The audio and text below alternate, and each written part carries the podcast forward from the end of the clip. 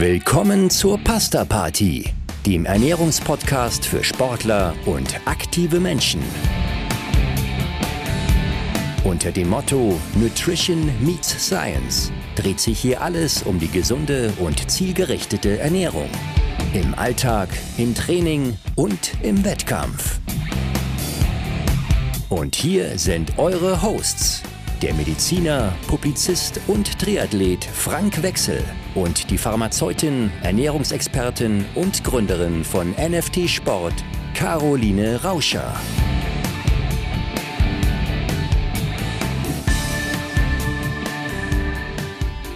Hallo Caro.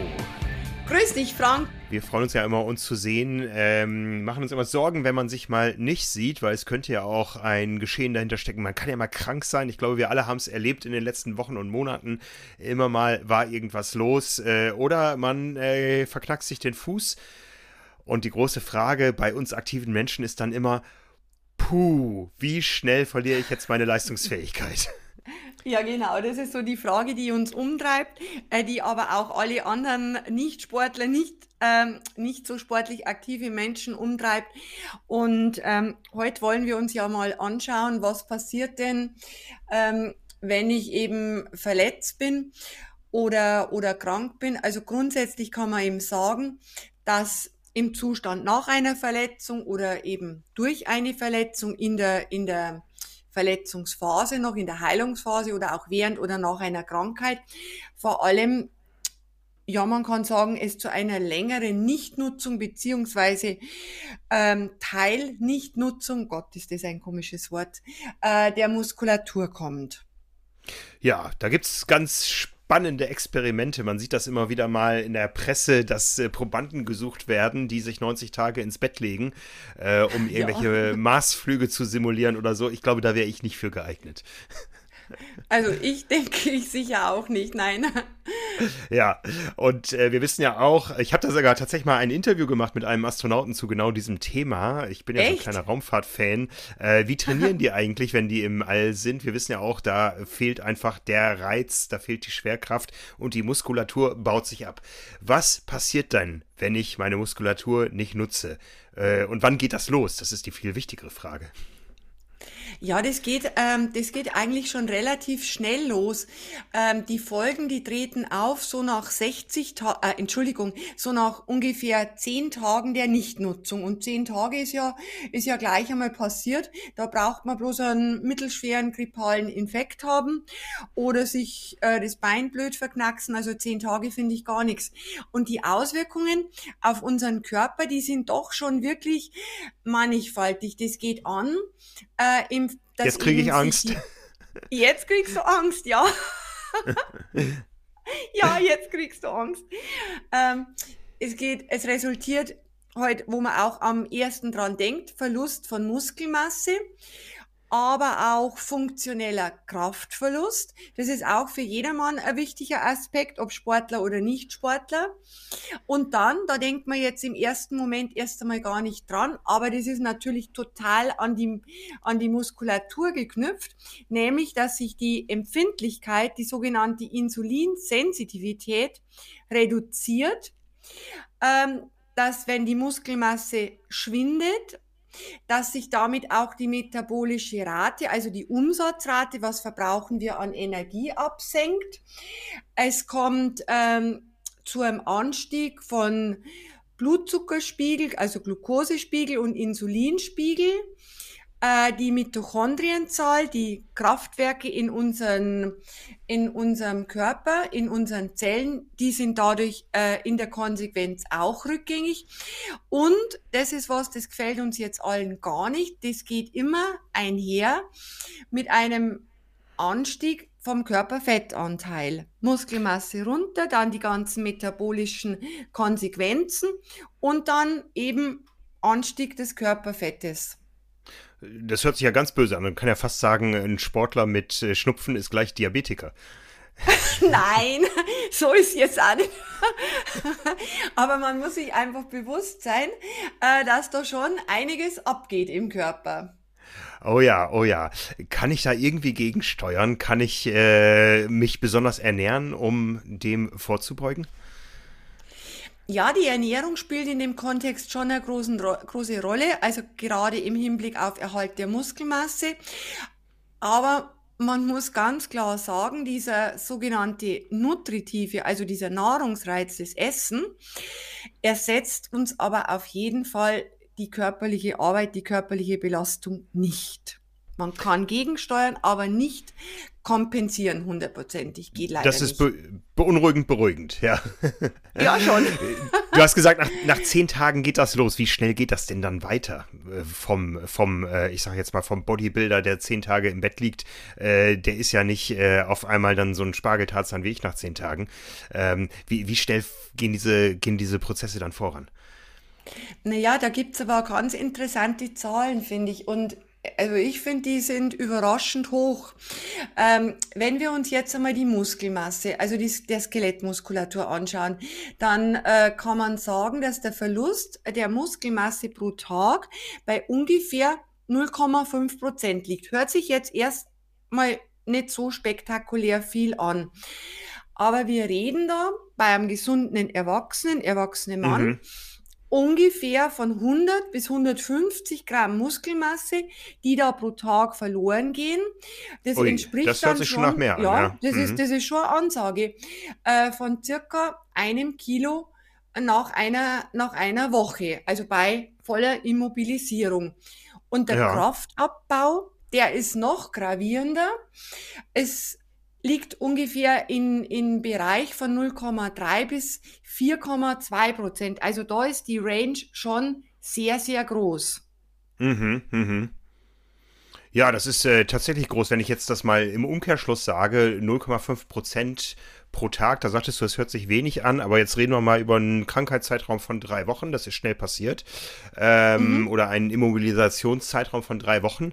Äh, 20 Tage mal 0,5 Prozent, da ist auf einmal 10 Prozent der Muskelmasse weg und wir wissen alle, wie hart es ist, 10 Prozent aufzutrainieren. Ja, genau. Und wenn man da mal sieht, oder wer, wer selber schon mal einen Beinbruch äh, oder halt eine, eine Fraktur gehabt hat oder OP, wo man, wo man eben lange liegen muss, wie dünn da die Gliedmaßen auch werden. Ja, du hattest äh, vorhin am Anfang einen Begriff genannt, und zwar den äh, Begriff des funktionellen Kraftverlustes. Ja, also wir mhm. können ja festhalten, Muskelmasse ist nicht gleich und nicht proportional der Kraft. Das, die, äh, der funktionelle Aspekt ist ja nochmal ein anderer. Genau, der funktionelle äh, Verlust ist der, was die Kraft was ich mit der Kraft machen kann. Also diese, mhm. äh, diese Kraft im, im Sport, die Kraft im Krafttraining auch, also die Kraft, die Funktion bringt auch.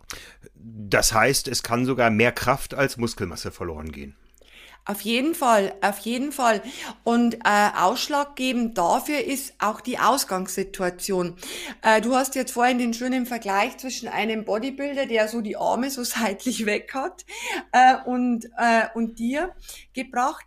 Also je, je höher die, die Muskelmasse ist, von der, von der Ausgangssituation, also je mehr Muskelmasse der Mensch hat, desto größer ist auch der Verlust in, in Relation zu einem schlanken, dünnen Menschen, weil sich die, der Verlust, ähm, das geht nicht linear, sondern das verändert sich dann auch äh, vom Anfang bis zum Ende. Dann äh, treten da natürlich auch Faktoren hinzu, wie ernähre ich mich, mache ich zum Beispiel auch Gegenstrategien wie beispielsweise Elektrostimulationstraining und, und, und.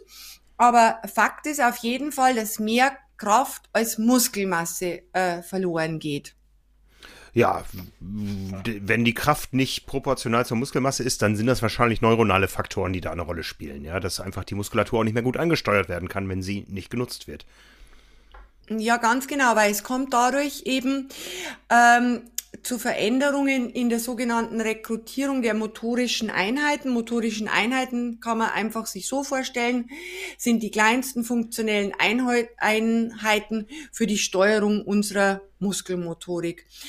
Und ähm, das tritt höchstwahrscheinlich, so zeigen das Untersuchungen, auf, bevor es zum Abbau der Muskulatur kommt. Also das sind Prozesse, die ganz komplex ineinander greifen. Ja, tatsächlich sehr komplex. Ich glaube, jeder Sportler hat schon mal den Spruch gehört, uh, use it or lose it. Wie ist es denn im Umkehrschluss, wenn ich dann wieder nach einer Zwangspause trainieren kann? was kommt zuerst zurück, die Masse oder die funktionelle Kraft? Die Kraft, glaube ich, kommt, äh, die Kraft, glaube ich, kommt, kommt schneller zurück, ja, als die Muskelmasse, weil äh, die, das, der Aufbau der Muskelmasse, der Aufbau der Strukturen, ähm, das sind ja noch wenn ich jetzt sage aufwendigere Prozesse, dann hört sich das jetzt etwas unglücklich an, aber das dauert halt einfach einfach mehr auch. Also die gute Nachricht ist, es wird mehr Kraft verloren, aber sie kommt auch schneller wieder zurück. Merkt man auch, wenn man wieder anfängt mit dem, mit dem Krafttraining zum Beispiel. Ja, ich glaube, das haben viele Sportler im fortgeschrittenen Alter schon erlebt. Nach einer Pause kommt man, wenn man das Ganze mal gemacht hat, relativ gut wieder rein, weil es mhm. dann ein gewisses funktionelles Gedächtnis gibt. Genau, am ersten, zweiten Tag denkt man sich, mein Gott, na, die Newtonschen Gesetze, die greifen immer, die 20 Kilo, die fühlen sich jetzt an wie 100 Kilo oder wie auch immer. Aber es geht wirklich sehr, sehr schnell dann wieder, dass man, dass man drin ist. Ja, wenn wir jetzt mal da verschiedene Sportlertypen vergleichen, äh, den Bodybuilder mit dem Spargeltarzan, äh, als der ich mich äh, gut, es ist jetzt ein äh, gut gebutterter Spargel, ähm, aber äh, als Ausdauersportler ordne ich mich eher dieser zweiten Gruppe zu. Wo geht denn schneller was verloren? Bei dem, der wirklich große Muskelmassen aufgebaut hat und das als primäres Trainingsziel hatte, oder bei dem, der eh nicht so viel hat, ähm, weil er eher im Ausdauerbereich unterwegs ist? Bei dem, der mehr hat. Je mehr der hat, umso, umso größer ist auch schlussendlich der Verlust in Relation. Mhm. Mhm. Jetzt gibt es ja die Szenarien, ich falle im Sport aus, weil ich mich verletze oder akut krank wer werde. Ähm, umgekehrt gibt es ja aber auch mal geplante Zwangspausen, zum Beispiel eine OP oder eine Urlaubsreise, wo ich weiß, da werde ich nur faul am Strand liegen und mich bewusst nicht bewegen. Kann ich dem Ganzen vorbeugen? Ja, gerade äh, wenn du das Thema geplante OPs ansprichst, was ja oft gar nicht so selten ist, man kann gewisse OPs dann auf das Ende der Saison schieben oder wie auch immer. Ähm, da ist es natürlich äußerst sinnvoll und schlau, dass man auf jeden Fall so sechs Wochen vorher ganz gezielt ähm, die Muskel äh, Muskelpartien aufbaut, die dann auch von der Teilimmobilisierung betroffen sind. Mhm, mhm. Leuchtet, glaube ich, eben ein. Ja, genau. Und da sollte man auch dran denken. Man vergisst es halt äh, in der Regel, aber das ist wirklich ein probates Mittel, um das Ganze doch, äh, den ganzen Schaden in Anführungsstrichen dann doch im Rahmen zu halten. Und eben ja. diese Return-to-Play-Phase, äh, dass man die heute halt so kurz wie möglich gestaltet. Ja, ja. Von daher wissen wir auch, das ist ja auch ein Teil der Prophylaxe dann, äh, dass man auch in Sportarten, wo man jetzt nicht in erster Linie an Krafttraining denkt, äh, immer wieder an seiner Stabilität arbeitet, einfach um die Verletzung zu vermeiden und eben auch um diese, wie du sagtest, äh, Return-to-Play-Phase so kurz wie möglich zu halten, indem einfach schon eine gute Stabilität insgesamt da ist und man nicht bei Null anfängt dann. Ja, ganz genau. Gerade wenn man jetzt zum Beispiel jemand ist, der, der eh gewisse Defizite körperlicher Art irgendwo hat, dass man da eben dann ganz konsequent auch in Richtung Krafttraining immer dahinter ist, ein, einfach auch aus präventivmedizinischer Sicht, weil äh, wir haben es ja gesehen, Grippe, Corona oder egal was alles daherkommen kann, man ist da gleich einmal drei Wochen ausgenockt und ich finde immer, je besser die Ausgangssituation ist, umso umso besser kann man das dann ähm, kann man das dann wegstecken und wenn man im Vorfeld schon einfach etwas schlampig agiert und immer so ein Messerschneide rumgräbst, das gerade gerade passt, äh, dann kann einen heute halt so ein, im Prinzip eine Bagatellerkrankung wie eine Grippe doch dann schon ganz schön zusetzen. Ja. Regelmäßige Hörer unseres Podcasts, die wissen natürlich längst, die Bewegung, die Energie, die Ausdauer, Leistungsfähigkeit und so, das hat sehr viel mit äh, Kohlenhydraten zu tun, auch bei Kraftbelastungen, bei muskulärer Kraft. Sind es letztendlich die Kohlenhydrate, die als Energieträger da zum Zuge kommen, wenn ich diese Bewegung ausführe, aber ausgeführt werden sie von Strukturen, die aus Eiweißen bestehen. Das ist das Kernelement der Aufbaustoff unserer Muskulatur. Wie verhält es sich denn jetzt mit den Proteinen, mit den Eiweißen äh, im Bereich der Muskulatur, wenn wir jetzt mal diese Immobilis Immobilitätsphasen äh, uns genauer anschauen? Also grundsätzlich ist so, dass unsere, äh, unsere Skelettmuskulatur täglich ähm, einem sogenannten äh, Turnover unterliegt. Das heißt, äh, eine Balance, äh, optimalerweise eine Balance ähm, zwischen Aufbau und Abbau äh, abbauenden Prozessen. Und die Rate von diesem Turnover, die liegt bei circa ein bis zwei Prozent.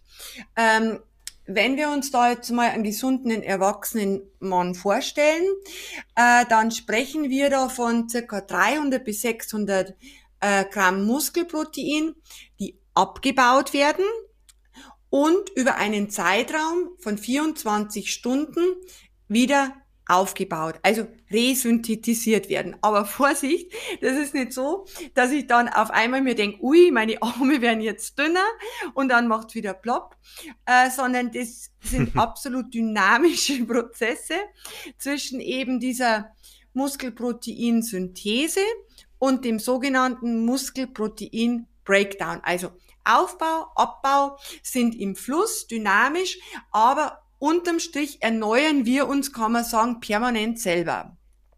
Also wir haben die aufbauenden Prozesse und die abbauenden Prozesse. Im Fall der Bettruhe, welche Veränderungen gibt es da in diesem Konstrukt? Ja, das ist eine ganz interessante Geschichte. Da ist man sich ja nicht so hundertprozentig klar. Grundsätzlich sagt man, äh, dass dieser Breakdown, also der Abbau, sich bei zwei bis drei Wochen Bettruhe beispielsweise nicht signifikant ändert, sondern das Problem stellt dar, äh, dass die Syntheserate geringer wird. Ähm, jetzt haben aber Untersuchungen gezeigt, dass das wohl nicht so ganz stimmen kann.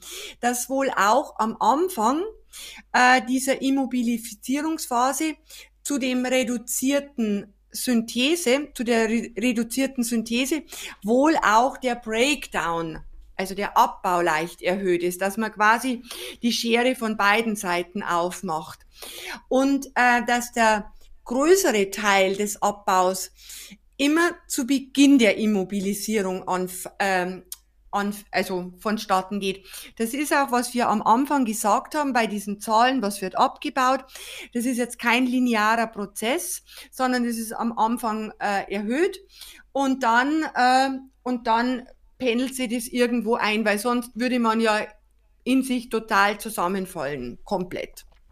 Ja, sehr spannend, dass das am Anfang ist. Das spricht wieder für eine andere Plattitüde aus der Trainingswissenschaft, wo ich eben schon von Use it or lose it gesprochen habe. Äh, kann man da jetzt äh, das Schild dranhängen, Consistency is King. Das weiß ja, jeder genau. aus seinem Sporttreiben. Die Regelmäßigkeit ist viel wichtiger als die extremen Umfänge oder sonst was, sondern einfach die regelmäßige Arbeit, weil eben manche Prozesse am Beginn einer Ruhephase vermehrt auftreten, wie du es gerade sagtest. Ne? Mhm.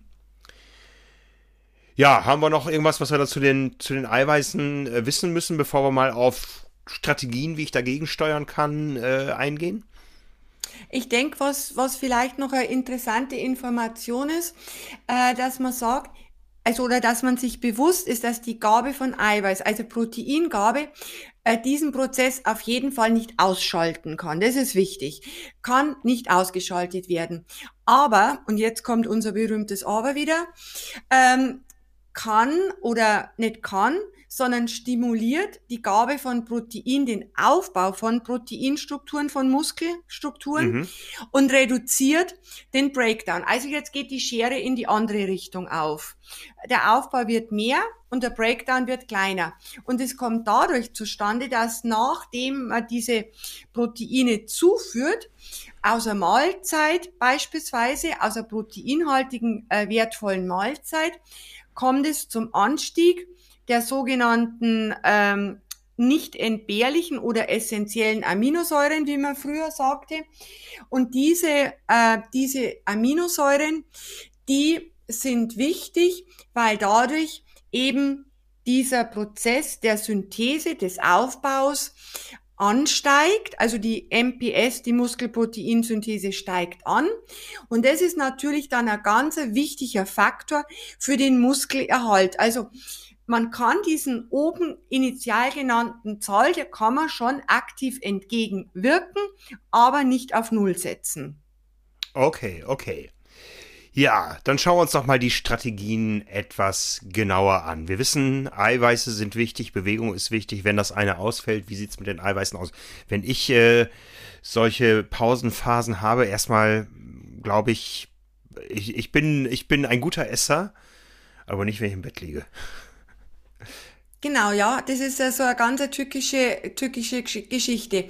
Und zwar, das weiß man ja selber, aus verschiedensten Gründen, sei es Schmerzen oder was auch immer, oder einfach der Tatsache geschuldet, dass man sich eben nicht bewegt, ähm, reduziert sich im Prinzip klugerweise auch der Energiebedarf und damit auch der Appetit des Patienten oder umgekehrt. Das kann man jetzt so sehen, wie man will.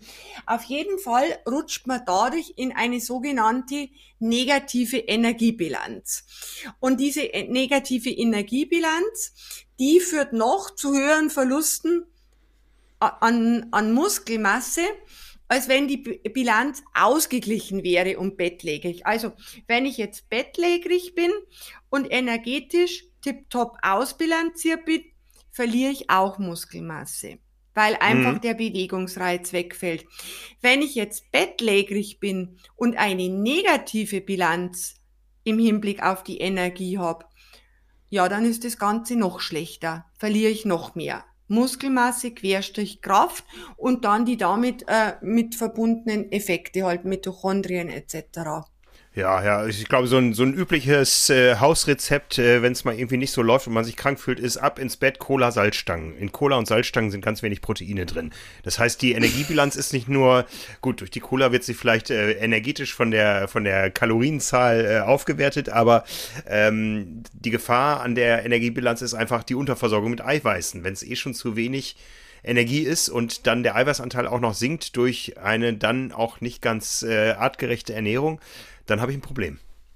Ja, ganz genau. Es ist nicht die äh, Energierestriktion per se, natürlich schon auch, aber wie du schon gesagt hast, das eigentliche Problem liegt, äh, dass damit eben auch ein Proteindefizit äh, verbunden ist, in der Regel, wenn ich nicht aufpasse. Ja, das heißt, über den Daumen gepeilt, auch da sollte ich ganz grob mein Gramm pro Kilogramm Körpergewicht hochwertigen Eiweißes am Tag zu mir nehmen. Ja, da sollte ich schon hochfahren. Also man weiß, dass man mindestens, also man sollte da sogar über die 1,2 Gramm pro Kilogramm Körpergewicht gehen. Also ich tendiere da in der Empfehlung zu den 1,5 Gramm, äh, um eben von der Seite her den Beitrag zu leisten, um den Abbau äh, der Muskelmasse da eben in Schranken zu halten. Ja, ist es ähnlich zu handhaben wie im Alltag. Wir haben ja alle gelernt, es ist doch besser, es sei denn, man periodisiert äh, die Energieaufnahme irgendwie mit dem Sport, aber es ist eigentlich eher besser, weniger große Mahlzeiten ähm, zuzuführen äh, als viele kleine. Verhält es sich in solchen Ruhephasen ganz ähnlich oder müssen wir dann eine andere Strategie fahren? Da müssen wir eine andere Strategie fahren. Oh Und ja, zwar da ist, wie, da müssen wir einfach eins im Hinterkopf haben.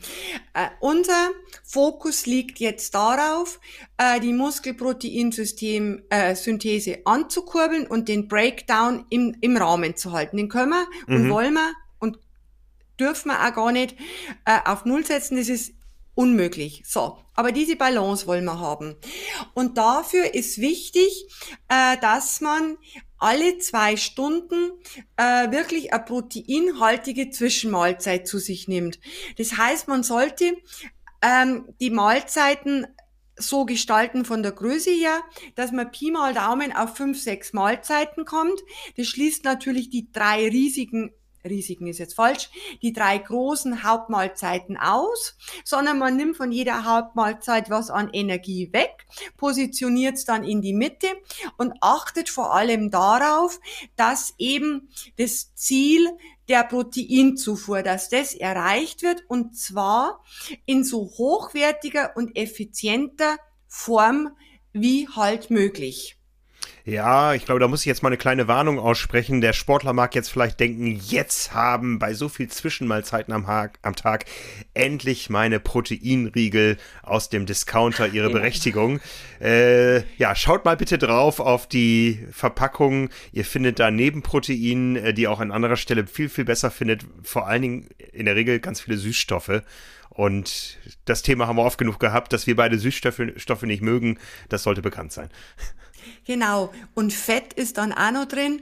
Also der Einwand war jetzt äh, sehr gut, äh, Frank, dass uns das auch nicht untergeht. Natürlich müssen wir schauen, dass die Gesamtenergiebilanz passt. Also man sollte weder in das Negative rutschen, ähm, weil das nämlich um circa 20 Prozent die Muskelproteinsynthese reduziert. Aber man sollte natürlich auch keine Mastkur machen ähm, und sechsmal am Tag ähm, drei Stück Käsekuchen oder, oder was auch immer zu sich nehmen, sondern die Bilanz sollte schon passen auf jeden Fall, aber dann eben vernünftig und auch nicht über die Riegel, die du angesprochen hast. Ja, da wäre die Versuchung groß, weil es halt auch einfach ist. Ja, ja, ja. Ja, manchmal muss es dann ja einfach sein. Äh, vielleicht habe ich auch gar nicht die Möglichkeit, dann ähm, exquisit zu kochen oder so. Wir haben vor ein paar Episoden uns mal mit dem Thema äh, sinnvoller Substitution äh, beschäftigt und festgestellt, so viel gibt es da gar nicht. Aber im Ver Verhältnis mit der Muskulatur ist mir da das äh, Kreatin in Erinnerung geblieben. Kann das auch helfen in solchen Situationen? Ja, das kann helfen, äh, weil da gibt es eben auch Studienansätze, die sagen, dass Kreatin den Ab Abbau der Muskelmasse verlangsamen kann. Ähm, und wir reden hier nicht äh, von irgendwelchen Loading-Phasen, sondern wir reden von ungefähr, dass man Anhaltspunkt hat, zwei bis fünf Gramm am Tag. Und ähm, dieses Kreatin ist ja auch für die muskuläre Regeneration ganz wichtig. Und der Hinweis von dir auf Kreatin, der war insofern jetzt auch noch ganz wichtig, weil viele unserer Zuhörer, die ernähren sich ja vegan oder vegetarisch und äh, da ist das Thema Kreatin in dem Kontext natürlich auch sehr, sehr wichtig. Und da sollte man dann besonderes Augenmerk äh, drauflegen, weil dann auch diese tierischen äh, Eiweißquellen wegfallen, die halt auch Kreatin enthalten. Mhm, mhm. Fällt uns sonst noch was ein aus unserer äh, sehr zusammengeschrumpften Substitutionsliste damals, was wir jetzt empfehlen können an der Stelle? Das Vitamin D, das ist ja auch so als äh, Muskel- und Knochenvitamin äh, bekannt. Ja, zumal, zumal, zumal die, die Pause ja auch oft damit zu tun hat, dass ich nun gar keine Sonne mehr bekomme. Ja, das Vitamin D ist so in Anführungsstrichen der Alleskönner. Aber da bitte auch gut aufpassen, dass man es nicht übertreibt, weil da neigt man ja dann dazu. Wenn man mhm. will so schnell wieder wie möglich irgendwie wieder fit sein, äh, dass man da auch die, die Gabe nicht äh, übertreibt. Äh, sondern das adäquat zuführt. In der Regel hat man ja übers Jahr sowieso seinen Vitamin D-Spiegel im, im Auge. Man lässt äh, zwischendurch immer wieder äh, an zu strategischen Zeitpunkten den Vitamin D-Spiegel ähm, prüfen, dann weiß ich, so viel substituiere ich, dann weiß ich, so bin ich ungefähr und dann eben mit Augenmaß zuführen, nicht nach dem Motto, je mehr, umso besser. Mhm, mhm. Gibt es sonst noch was, was ich vielleicht nochmal punktuell in der Zeit intensiver zu mir nehmen sollte? Ja, da gibt's Ansätze, äh, dass sich die Zufuhr von Omega-3-Fettsäuren, also so über einen Zeitraum von mindestens acht Wochen, positiv auf die ganze Geschichte äh, auswirken. Da muss man jetzt allerdings auch dazu sagen, ja, acht, zehn Wochen, das ist kein Thema. Aber grundsätzlich sollte man jetzt nicht unreflektiert einfach höhere Dosen an Omega-3-Fettsäuren zu sich nehmen, weil äh, gerade bei bestimmten Fettstoffwechselstörungen kann es auch durchaus sein, äh, dass sich das dann negativ auswirkt. Also acht Wochen, zehn Wochen ist kein Thema, aber dann äh, wieder Laborwert kontrollieren äh, und das Ganze dann halt wirklich äh, auf valide laborwertbasierte Füße stellen. Ja, wir haben jetzt ja über längere Zeiträume gesprochen und äh, es ist ja in der Regel so, dass diese längeren Zeiträume nicht eine komplette Immobilisation bedeuten. Das heißt, irgendwann kann man ja auch vielleicht mal anfangen mit ja. leichten Übungen, ähm, die einfach nur einen Reiz auf die Muskulatur ausüben sollen was in den letzten Jahren immer wieder gekommen und gegangen ist, ist ja auch dieses Thema Muskelstimulation. Das äh, ist schon im Sport mindestens 25 Jahre alt und auch da kommen und gehen die Produkte. Ähm, wir wissen alle, ja, so richtig funktionell ist das nicht, aber kann das in einer solchen Situation helfen? Um einen Reiz denk, auf die Muskulatur auszuüben, die Eiweiße wieder mehr einzubauen als äh, auszubauen?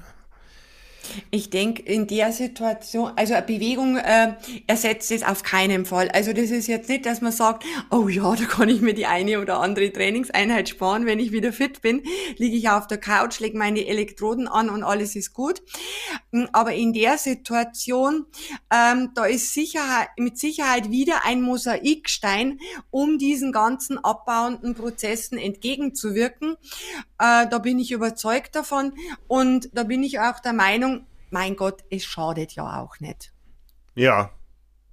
Wenn man es ja. richtig macht. Also da kann man ja auch viel falsch machen. Da, ähm, also das war jetzt vielleicht ein bisschen groß gesagt, es schadet nichts. Man kann alles kann schaden, wenn man es falsch yeah. macht. Aber wenn man es richtig macht von der Frequenz und richtig von der Dauer, äh, dann bin ich jetzt der Meinung, dass man da nicht großen Schaden anrichten kann. Jetzt dachte ich, jetzt kommst du als Pharmazeutin an mit die Dosis macht das Gift, dem alten Paracelsus. genau. genau. Jetzt haben wir viel über Muskeln gesprochen, aber die Muskeln sind natürlich nicht der einzige Teil unseres äh, Bewegungsapparats. Der sind äh, der aktivste Teil, der über die Zwischenstrukturen der Sehnen und der Bänder dann mit dem, mit dem passiven, äh, mit den Knochen verbunden ist. Ähm, ja, gibt es da ähnliche Prozesse und können wir auch da eingreifen bei den, bei den Sehnen, Bändern und Knochen? Bei den Sehnenbändern und Knochen, gerade wenn die in der Heilungsphase begriffen sind, ähm, ja, da, da ist das, die, die, der Eingriff, die Eingriffsmöglichkeiten oder die Interventionen nicht so einfach. Also Fakt ist auch in dem Kontext, weil es sind ja Eiweißstrukturen, ist natürlich diese Ernährungsstrategie, wie wir das beschrieben haben, äh, Eiweiß betont, äh, alles hochhalten. Auf jeden Fall auch ein wichtiger Ansatzpunkt bei den Bändern und Sehnen. Äh, da gibt es seit Jahren ähm, ja Ansätze. Ich, ich verfolge das schon seit über, über zehn Jahren. Und zwar, das ist der Einsatz von diesen sogenannten Kollagenhydrolysaten. Äh, da ist jetzt aber wirklich die hochkarätige Wissenschaftsszene nicht so wirklich einig, ähm, was das tatsächlich bringt. Also im Moment sieht es so aus, äh, dass dass man sagt, dieser Einsatz von Kollagenhydrolysaten äh, bringt in der Prophylaxe nichts. Also wenn ich jetzt sage, hm, ich bin jetzt nicht verletzt, aber wie wir ja gesagt haben, vorbeugen ist ja auch nicht schlecht, Muskelmasse aufbauen, äh, könnte ich jetzt da gerade so gut denken und sagen, ah ja, ich nehme so Kollagenhydrolysate, das hört sich schon einmal sehr schlau an, dieses Wort, äh, und kann damit im Vorfeld schon einmal meine Bänder und Sehnen stärken. Also da gibt's keine evidenzbasierten, seriösen äh, Hinweise, dass das was bringt. Wo möglicherweise ein Benefit liegt, ist, wenn man das bei verletzten Strukturen hat, also noch OPs oder wie auch immer Verletzungen, wo halt diese Strukturen verletzt sind. Und da geht es so drum, äh, darum, ähm, dass unter anderem die zwei Aminosäuren Prolin und Hydroxyprolin verantwortlich sind für die Stabilisierung und den Aufbau von diesen Strukturen. Und äh, diese sogenannten Kollagenhydrolysate, die sind sehr reich unter anderem an diesen Aminosäuren Prolin und Hydroxyprolin. Okay, okay. Wenn wir über Kollagen sprechen, ich glaube, das haben ganz viele schon mal gehört. Gelatine äh, spielt da eine große Rolle, ähm, so im Knorpel, Stoffwechsel, Sehnen. Ähm, oder nee, Gelatine ist ein Produkt, was, was, äh, was diese Inhaltsstoffe beinhaltet. Kann ich jetzt einfach auch in solchen Phasen Gummibärchen essen, so wie ich es vor dem Wettkampf immer tue? Also die Gummibärchen, die würde ich nicht essen, weil du da zu viel Zucker drin hast. Vor dem Wettkampf ist gut. Aber jetzt schlachten wir mal dieses wir, Thema Gelatine. Wir, ja, wir machen im Sommer mal eine Gummibärchenfolge, Caroline. Das wir müssen wir, ich glaube, das sind wir unserer Audience schuldig, ja. Genau. Aber also der Ansatz der Gummibärchen war ja schon mal ganz gut, wenn da nicht zu viel Zucker drin wäre für diese Situation. Ähm, diese Hydrolysate, also Kollagenhydrolysate, sagten wir, sind äh, reich an diesen zwei Aminosäuren. Grundsätzlich sind diese zwei Aminosäuren klassische Marker, Aminosäuren im Hinblick auf die Beurteilung von der Qualität eines Proteins. Und zwar im negativen Sinn. Hm. Wo Hydroxyprolin drin ist, wo viel Prolin drin ist, die sind schon die billigen, minderwertigen ähm, Proteine und zwar billig, minderwertig im Hinblick auch darauf, welche Effizienz haben sie auf die Muskelproteinsynthese. So, okay. Gelatine ist das klassische Kollagenhydrolysat. Jetzt werden wir mal ein bisschen eklig. Äh, Gelatine wird ja, wie wir alle wissen, ähm, aus Schlachtabfällen gemacht. Ja. Also aus den billigsten Abfällen, die man sich heute vorstellen kann. Und äh, wird natürlich dann gereinigt. Äh, etc. Und wenn man diese teuren Hydrolysate anschaut, gibt's auch verschiedene, da gibt's auch Unterschiede von der Kettenlänge und, und, und. Auf jeden Fall muss man sagen, und die Information habe ich von allerhöchster Stelle von einem ganz hochkarätigen Wissenschaftler aus dem Sektor, dass diese teuren Hydrolysate gegenüber dieser spottbilligen Gelatine keinen Vorteil haben. Und okay. wenn, und wenn der Ansatz stimmt oder wenn der Ansatz wirklich zielführend ist, in der Verletzung auf diese zwei Aminosäuren zu setzen, ähm, dann kann ich das mit Gelatine natürlich am, am, am hochwertigen gereinigten Produkt, ohne Zusatz von Süßstoffen oder sonstigen Zusatzstoffen, kann ich das mit, den, mit der Gelatine auch machen. Und ich muss ganz ehrlich sagen, ich habe das auch in der Empfehlung, die Gelatine, nicht die Kollagenhydrolysate, weil ich denke, das kostet jetzt nicht viel und schadet definitiv nicht, außer man, es, man hat ideologische Vorbehalte, weil man vegan ist oder dieses ganze, mhm. dieses ganze Thema um diese Schlachtabfälle, das steht auf einem anderen Blatt. Aber ich denke, Möglicherweise hat es einen Nutzen. Ich glaube auch gar nicht, wenn man die Studien sich so genau anschaut, auch wer das publiziert, dass das so unwahrscheinlich ist, dass das den Heilungsprozess unterstützt. Also ich habe es in der Empfehlung. Wichtig ist einfach, dass man es mit Vitamin C dann versetzt, weil das die Vernetzung der Kollagenfasern, für das, die, da braucht man Vitamin C dazu. Also da kann man viel Geld sparen, äh, wenn man diese Strategie eben mit einem hochwertigen Gelatine, Trinkgelatine-Präparat macht. Ja, und weil die alten Seefahrer kein Vitamin C bekommen haben, hatten sie alle Skorbut. Genau, genau. Das ist der Grund. Ja, weil diese Vernetzung fehlte und dann einfach die Haltestrukturen der Zähne und was weiß ich alles nicht mehr da ja. waren. Ja, ganz genau. Ja. Vitamin C hast du erwähnt. Ähm, das Vitamin der Knochen ist das Vitamin D. Sollte ich das auch zu mir nehmen in Tropfenform, wenn ich äh, jetzt Pause mache? Ja, wieder so, wie wir gesagt haben. Natürlich immer den, den, den Wert, den, den Spiegel im Auge haben. Auf keinen Fall je, nach dem Motto, je mehr, umso besser. Ähm, wenn ich einen guten Vitamin D-Spiegel habe, dann einfach Erhaltungsdosis fahren, den nicht, nicht hochfahren, weil das bringt dann auch nicht mehr. Ähm, wichtig, Laborwert basiert auf die adäquate Zufuhr von Vitamin D und Kalzium und auch anderen Mineralstoffen achten. Das ist ganz, ganz wichtig bei der Knochenheilung auch. Ja, muss ich das äh, zu mir nehmen oder hast du spontan ein paar Rezepte oder einfach äh, Nahrungsmittel, die jetzt besonders viel gut verwertbares Kalzium enthalten? Beim Kalzium muss ich sagen, bin ich sowieso ein Freund, dass das Kalzium äh, mengenmäßig vor allem über die Lebensmittel zugeführt wird, mhm. ähm, weil man weiß, äh, dass ähm, Kalziumzufuhr über Nahrungsergänzungsmittel möglicherweise äh, dazu führt, dass das in den Gefäßen anplackt. Also wenn dann optimalerweise über die, über die Basisernährung. Das kann man jetzt zum Beispiel machen, klassischerweise kalziumreiche Milchprodukte, äh, Emmentaler Käse, Parmesankäse sind, sind wahre Kalziumbomben, aber auch über, über kalziumreiches Gemüse wie Grünkohl, Fenchel, Spinat. Da sollte man aber darauf achten bei der Zubereitung, also möglichst äh, Spinat kann ich ja wunderbar roh, also ungekocht verwenden, äh, dass ich das Gemüse nicht zu, Fenchel genauso, nicht zu Tode koche und dann, äh, dann landet alles dann im, im Kochwasser. Also schonende Zubereitung. Ja, also ich hätte ja jetzt schon fast gesagt, use it or lose it und Consistency is King äh, sind unsere wichtigsten Take-Home-Messages aus dieser Folge. Können wir dem noch was hinzufügen? Ach, ich denke einfach, dass die Ernährung gerade in dieser, in dieser Return-to-Play-Phase oder in Return-to-Training-Phase einfach ein total wichtiger Punkt ist, ein wichtiger, wichtiger Baustein, ebenso wie wir halt in unseren anderen Beiträgen immer betonen für die gesunde Erhaltung, für die Belastung und für die Regeneration. Ja.